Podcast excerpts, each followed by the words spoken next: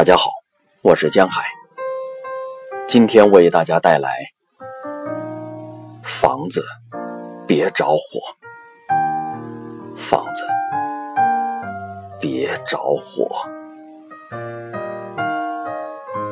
妮娜·拉卡兹卡娅，七岁，现在是一名工人。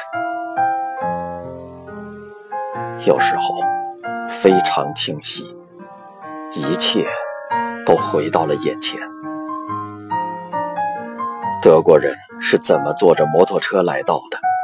每个人都有一只水桶，他们像这些水桶发出的声音一样，叽里咕噜地说话。我们都躲藏了起来。我还有两个弟弟，一个四岁，一个两岁。我和他们都藏到了床下，一整天。都待在那里，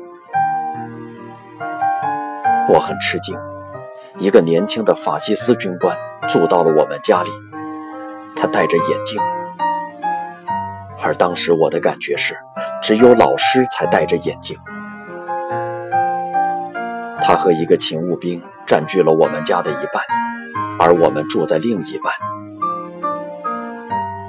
我们最小的弟弟感冒了，咳嗽得很厉害。他发起了高烧，全身通红，整晚都在啼哭。早晨，军官走到我们住的一边，对妈妈说：“如果小孩子再哭，晚上让他睡不好觉，那么他就把弟弟，啪，啪。”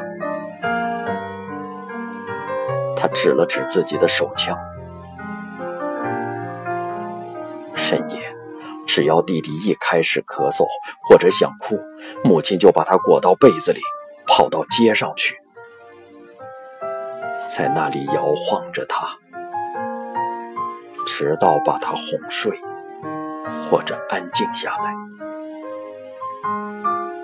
啪啪，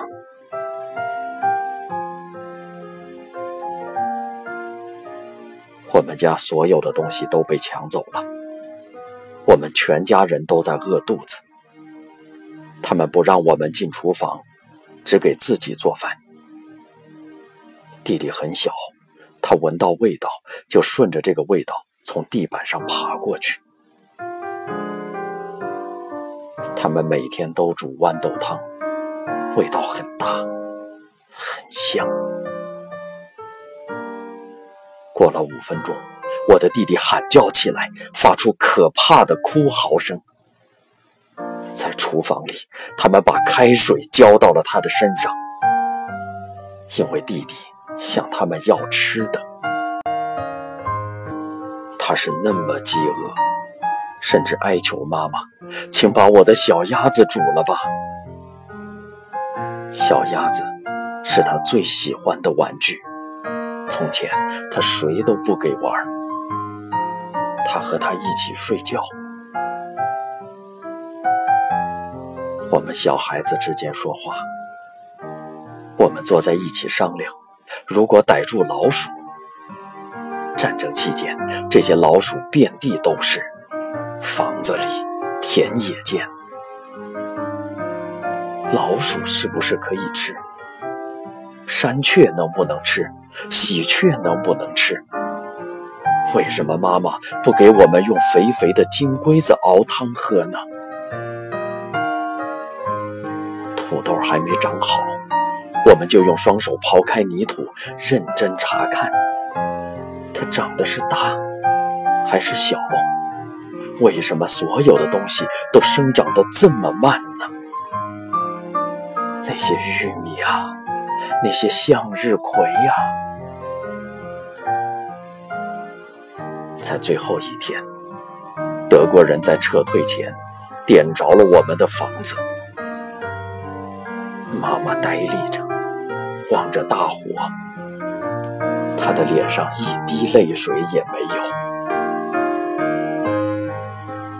而我们三个孩子奔跑着，叫喊着：“房子别着火！房子别着火！”从房子里没有来得及抢出什么东西，我只抓了一册自己的识字课本。整个战争期间，我都保护着他，珍爱着他，和他一起睡觉，把他压在枕头底下。我非常想学习。